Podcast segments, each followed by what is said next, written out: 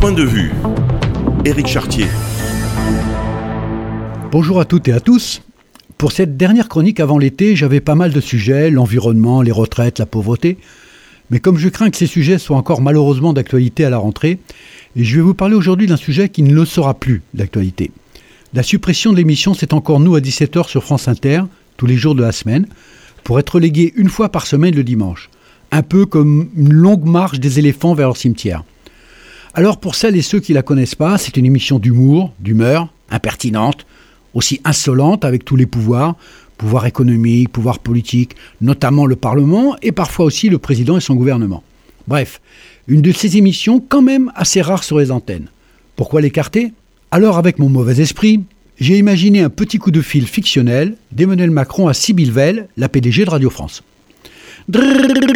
Oui, oui, on n'a pas de budget bruitage à Radio Système. Allô, Sybille Oui, c'est Emmanuel Macron. Ah, monsieur le président. Non, Sybille, je te rappelle, en privé, appelle-moi Emmanuel. T'as pas oublié, j'espère, nos bêtises sur le même banc de la même promo à l'ENA euh, oui, monsieur, euh, oui, Emmanuel, que puis-je? Voilà, j'ai pas de demande particulière, Sybille, et d'ailleurs, ce coup de fil n'a d'ailleurs jamais existé. D'accord? Euh, oui, Emmanuel, très bien. Voilà, j'aimerais que tu regardes un peu France Inter à la rentrée. L'émission C'est encore nous est souvent outrecuidante, si je peux me permettre. D'ailleurs, le portrait de Gérald Darmanin par Charline Van Honecker et Guillaume Maurice a dépassé les bornes de l'humour, selon moi. Et c'est souvent comme ça dans cette émission. Le pauvre Gérald, il s'en est parmi, il décolère pas, tu sais comment il est émotif, il est sous traitement. Enfin, j'ai pas de demande à faire, tu es la PDG de cette belle maison qu'est Radio France, libre et indépendante, et que tu mènes très bien avec les grandes compétences qui sont les tiennes. Mais si tu avais cinq minutes pour regarder l'émission, je t'en saurais gré, Sybille. Bon, là, j'ai pas beaucoup de temps, je dois te laisser, on se rappelle, on en reparle Oui, bien sûr, Emmanuel. Euh, juste avant de raccrocher, euh, je voulais aussi te dire que si tu quittes la direction de Radio France avant le mois de mai 2027, faudrait qu'on parle des suites de ta carrière, non? Euh, Oui, bien sûr, Emmanuel. Euh, à très vite, Sybille. Je te laisse. Amitié. Clink. Oui, euh, toujours pas de budget bruitage à Radio Système. Alors évidemment, c'est une fiction. Emmanuel Macron n'a peut-être pas appelé sa copine de l'ENA, PDG de Radio France, pour se plaindre de C'est encore nous et de ses chroniqueurs. Mais c'est pas la première fois que des émissions ou des chroniqueurs insolents avec les pouvoirs, quels qu'ils soient, sont plus ou moins discrètement poussés hors des antennes. Les Guignols, Stéphane Guillon, Didier Porte, Daniel Emermet. Oui, bien sûr, j'ai de mauvaises pensées. Mais quand des policiers interdisent des papiers rouges à l'entrée de la finale de la Coupe de France, quand le président salue les joueurs dans un tunnel, qu'il n'y a pas une image télévisée de lui dans la tribune pendant tout le match, et même qu'à la fin il fait remettre les médailles par un autre, quand on voit ça, c'est pas pire, on peut aussi avoir des mauvaises pensées. Oui, la comparaison est facile et déjà faite par beaucoup, je le sais, très facile, mais j'y résiste pas.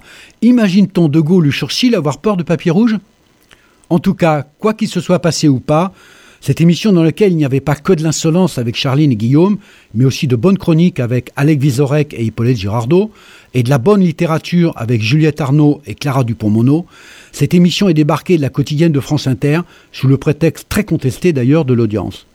D'ailleurs, le service public doit-il être l'esclave de l'audience? Ou s'il doit être un esclave?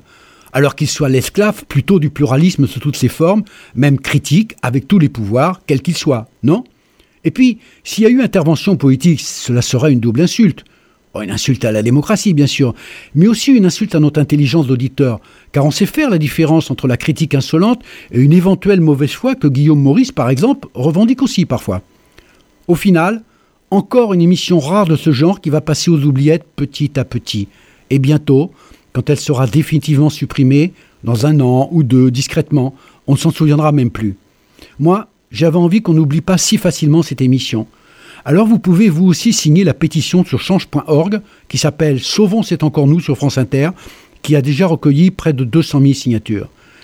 J'aimerais bien que ceux qui ont pris ces décisions, quelles qu'ils soient, réfléchissent à leurs décisions.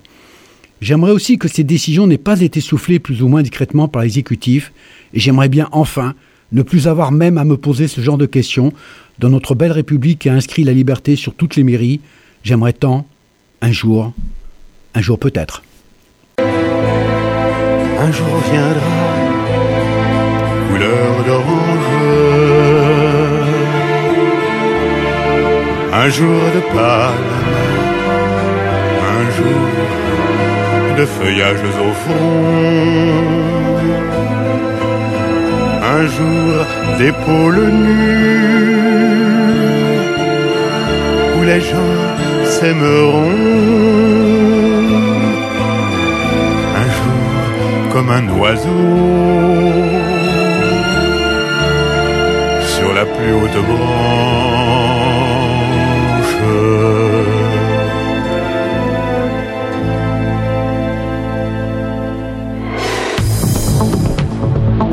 Vous pouvez retrouver cette chronique et toutes les autres sur le site internet ou sur le SoundCloud de Radiosystème.